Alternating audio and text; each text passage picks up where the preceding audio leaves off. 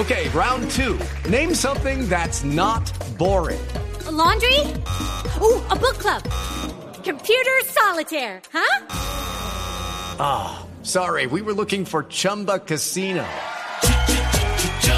That's right. ChumbaCasino.com has over 100 casino style games. Join today and play for free for your chance to redeem some serious prizes. ChumbaCasino.com. No purchase necessary. Full prohibited by law. 18 plus terms and conditions apply. See website for details.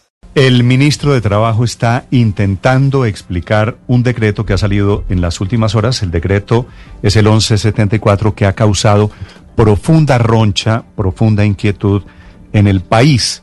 El decreto crea pisos de protección social, comenzará a regir en febrero del año 2021. El decreto crea inquietudes sobre lo que se llama técnicamente el piso de protección social, que es el momento a partir del cual se comienza a cotizar para temas de seguridad social. Señor ministro de Trabajo, Ángel Custodio Cabrera, buenos días, ministro. Eh, Néstor, muy buenos días. Un cordial saludo a la mesa de trabajo y a los oyentes que nos escuchan a esta hora. Señor ministro, este decreto, el 1174, tiene diferentes interpretaciones, inclusive la de esta mañana del eh, senador Gustavo Petro. Le pediría que me lo aclare. Escribe Gustavo Petro, ex candidato presidencial, ¿qué pensarán los asalariados que apoyan a Uribe? Mientras escribían groserías contra la Corte Suprema de Justicia, les expidieron un decreto que los condena a trabajar por horas por debajo del salario mínimo y sin pensión. Este decreto, ¿de qué se trata, ministro? ¿Cuál es la justificación? Bueno, Néstor, gracias. Eh, en primer lugar, para cualquier modificación a trabajar de una, manera totalmente, eh, totalmente diferente o cambiar la estructura de un contrato de trabajo o otro tipo de modalidad, se tiene que ir al Congreso de la República y el Congreso de la República no ha autorizado eso. Segundo tema, cuando dice que están condenados a no recibir una pensión, se refiere a los trabajadores formales. Yo le diría al senador Petro, primero que todo este decreto 1174 nace del artículo 193 aprobado por el Congreso de la República en el año 2019, Plan Nacional de Desarrollo. ¿Qué dice el artículo? Aquellos trabajadores que hoy eh, tienen algún tipo de vinculación laboral o no tienen o, trabajan de una manera independiente o, de alguna manera lo hacen de una forma de tiempo parcial o, o y la otra condición para este decreto es que sumados esos ingresos al mes reciban menos de un salario mínimo esos trabajadores hoy en Colombia están totalmente desprotegidos. ¿Qué hace el decreto? Oiga, un momentico, de aquí en adelante, cada vez que le paguen a, ese trabajador por uno o dos días o tres veces a la semana, lo que fuere, sumado esos ingresos, no llega al salario mínimo, páguele el 15% con destino para el ahorro para su vejez. Ese es el propósito del decreto, iniciar ese proceso de formalización. Ministro, esto en el papel suena perfecto, que, pero ¿cómo va a ser el gobierno para proteger a los trabajadores para que esta nueva modalidad por debajo del mínimo no se vuelva la nueva forma de contratación? No, primero que todo reitero, para poder ampliar, para poder modificar el Código Sustantivo Congreso de la República y eso todavía no se ha aprobado. Segundo, eh, esto ha previsto en el mismo decreto que la vigilancia por parte, obviamente, por parte del Ministerio de Trabajo y obviamente por la UGPP, que hoy tiene toda la mejor plataforma tecnológica de Colombia, en el sentido de que ahí están todos los trabajadores formales, uno, dos, tres, cuatro, y los empleadores de tal manera que ya la UGPP va a vigilar y está en el decreto, repito, de tal manera que ningún trabajador se pueda cambiar, ningún empleador pueda utilizar otra manera de eh, con esta situación. Sí, pero, pero a los trabajadores nuevos los podrían contratar a través de este mecanismo, ministro. Eh, digamos, es una posibilidad, pero reitero, es que vuelvo a decir, es aquellos, lo que buscamos la protección es aquellos trabajadores que sumados sus ingresos al mes no tengan un salario mínimo y por eso nace esta protección. pero, con ese, con ese, sí. pero obviamente, ministro, cuando usted dice esto es para los del menos del mínimo, ¿esto no abre la puerta para que paguen menos del mínimo? Pues es que, mire, ubiquémonos en esto con todo el respeto, es la realidad de Colombia hoy. Tenemos 20, con la último censo, miren, verán, 22 millones de personas económicas, población económicamente activa 9 millones son los que pagan salud y pensión. O sea, hay 13 millones de colombianos que no aportan a sobre todo a, el ingreso para su vejez, a pensión, no lo están haciendo. ¿Por qué? Porque la realidad es el señor en una panadería que contrata a un empleado dos días, tres días, le paga el, el, valor que el valor que pacten ellos dos y no hay seguridad social, no hay aporte para la vejez. A esos a esas personas son las que queremos llegarles con ese decreto. No buscar nuevas formas de contratación, no buscar violar las normas del Código Sustantivo del Trabajo. Yo perfectamente eh, no aplicaría ese ese ese artículo del, del del Plan Nacional de Desarrollo, me quedo quieto y sigo por décadas diciéndole a los colombianos que usted nunca va a tener una pensión. Por eso cuando le dicen a uno, con este decreto no va a tener una pensión, yo digo, un momentico, usted empieza a ahorrar, el empleador le empieza a pagar, el gobierno le coloca el 20%. El siguiente decreto que vamos a despedir es que esos aportes de VEX se van a convertir en semanas cotizadas. Entonces, si la persona vuelve a su formalidad o busca un trabajo formal, ingresa a esa posibilidad. Si eso no se aplica hoy, pues simplemente dejamos como estamos, 13 mm. millones de colombianos tranquilamente allá en su rebusque y 9 millones de colombianos formales. Sí, me, señor. me, quiere dar un ejemplo qué clase de trabajadores podría beneficiarse con esta medida? Le acabo de decir un ejemplo en una panadería, el señor que contrata un señor para el fin de semana que va a recibir más clientes, lo contrata dos días, refuerza eso. En los, el campo colombiano en horas por cosecha o en jornadas para cosecha. ¿Qué va a hacer con esto? Va a ayudar al campo colombiano. El 80% de la informalidad está en el campo colombiano. Con este decreto ayudaría a eso, a muchos campesinos a que empiecen a ahorrar para su seguridad, para su vejez. el objetivo del decreto es para su vejez.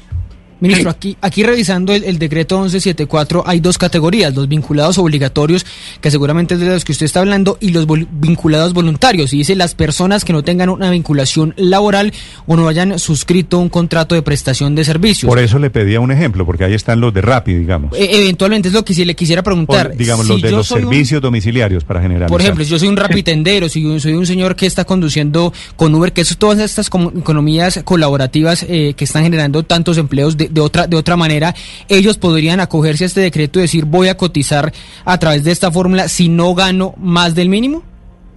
Eh, básicamente es posible, pero igual eh, para todas las plataformas tecnológicas acabamos de, presentar el proyecto de ley y hay cinco iniciativas en ese sentido de, de alguna manera que se le debe pagar la obligatoria, obligatoria por parte de la, la persona que utiliza el, el empleador, digámoslo así, de, de, las, de las plataformas van a tener que aportar a la seguridad social de ese trabajador y ese es el proyecto de ley que está en discusión del Congreso de la República. Pero, ministro, ¿estos dentro de los voluntarios habría algún aporte de, la, de las empresas? Porque yo sé, y, lo hemos hablado aquí en Blue sobre ese proyecto de ley, pero en el decreto quedaría establecido que las empresas en el vínculo eh, voluntario aportarían algo. Es decir, estas aplicaciones, estas plataformas, ¿le aportarían algo a los o O al contrario, mejor dicho, Ricardo, ¿solamente es el trabajador el que tiene que hacer aportes aquí, ministro? No, no, en plataformas viene de la siguiente manera, igual tienen que aportar las plataformas a la seguridad social del trabajador cuando gane menos de un salario mínimo. Cuando supere el salario mínimo, el empleador, el trabajador lo hará, pero... pero, pero, en general, ministro, aquí con las nuevas condiciones, no la del proyecto de ley, sino la del decreto, la del 1174. Ah, no, el decreto, repito, aquellas personas, aquella pequeña empresa que no tiene hoy condiciones, no le está pagando bien a su empleado, lo que sea, está obligado a reconocer la seguridad social de ese empleado pequeño, así trabaje dos días, tres días, una semana. Ese es el objetivo. Y voluntariamente para que el trabajador, repito, el vendedor ambulante que quiera utilizar este sistema, también lo puede hacer. Con ese aporte del empleador, con ese aporte del trabajador independiente, el gobierno le entrega el 20% más para que ayude a cotizar para su vejez. Ministro, con estos aportes para personas con ingresos inferiores al, al salario eh, mínimo, ¿se puede decir que toda esta población ahora hará parte de, del mercado laboral formal? Es decir, ¿serán personas trabajadores formales? Pues esa la idea es empezar la formalidad y por eso es con este tema empieza la formalidad. Obviamente ya ya otro tipo de situaciones vamos a ir al Congreso de la República porque hasta el momento estamos simplemente para el tema de protección para la vejez. Sí, señor ministro, le voy a trasladar la pregunta de un oyente. Eh, tómela como una pregunta respetuosa. Sí, tranquilo. ¿El ministro es ingenuo o se hace? Le pregunta don Luquito. ¿Es ingenuo o se hace? Es obvio que el empresario puede terminar los contratos existentes para vincular nuevos con las nuevas condiciones para abaratar la mano de obra. Vuelvo a decir, eh, con todo el respeto, y para no se trata de ninguna ingenuidad, simplemente por eso estamos creando los temas de auditoría con la UGPP. Cualquier persona, empresa que cambie, hoy tiene un trabajador A y le baje las condiciones, automáticamente el Ministerio de Trabajo entra a revisarlo. Dos, la tecnología con las plataformas que hoy tiene la UGPP de control son espectaculares. Si quiere, hágale la entrevista al doctor Fernando Jiménez y verá que estamos todos eh, dispuestos a contrarrestar ese tipo de posibilidades. Obvio, en Colombia siempre habrá quien busque eh, hacerle trampa a la ley, pero ese es el riesgo que vamos a correr y sobre todo vamos a, hacer el esfuerzo de que los colombianos tengan esa posibilidad. Yo a veces le digo cuando en estos momentos que nos están criticando mucho, yo, mire, ¿sabe cuándo, Néstor, se crearon los beneficios económicos periódicos? En el año 2009, o sea, hace 11 años. No se ha podido implementar. El Plan Nacional de Desarrollo le dio esa posibilidad hagamos el intento, vamos a tener seis meses para implementarlo. Esos son los famosos BEPS, ¿no? Sí, señor, es que eso, eso está creado hace 11 años y nadie lo ha querido usar, nadie lo ha querido utilizar y sin embargo la informalidad aumenta. Los años para la vejez de los colombianos no les dan una respuesta. Y entonces yo sí creo que hay que hacer el esfuerzo, intentar ayudar. Aquí no estamos cambiando ninguna forma de contratación laboral porque eso tiene que ir al Congreso y sobre todo, señor.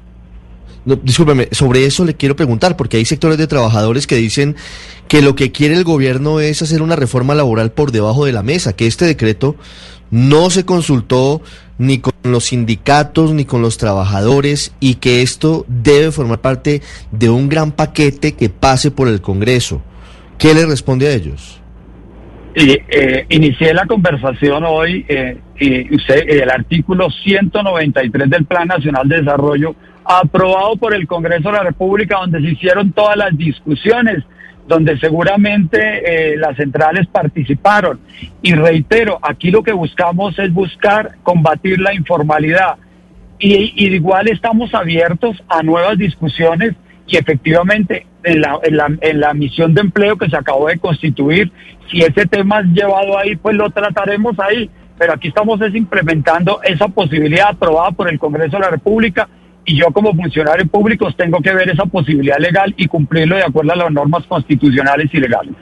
Sí, ministro, bueno, puede que a algunos les parezca una reforma laboral por decreto, pero puede que a otros les parezca que no. Pero el hecho es que todos los países del mundo que tienen este esquema de pago por horas tienen a su vez unos subsidios de desempleo muy fuertes.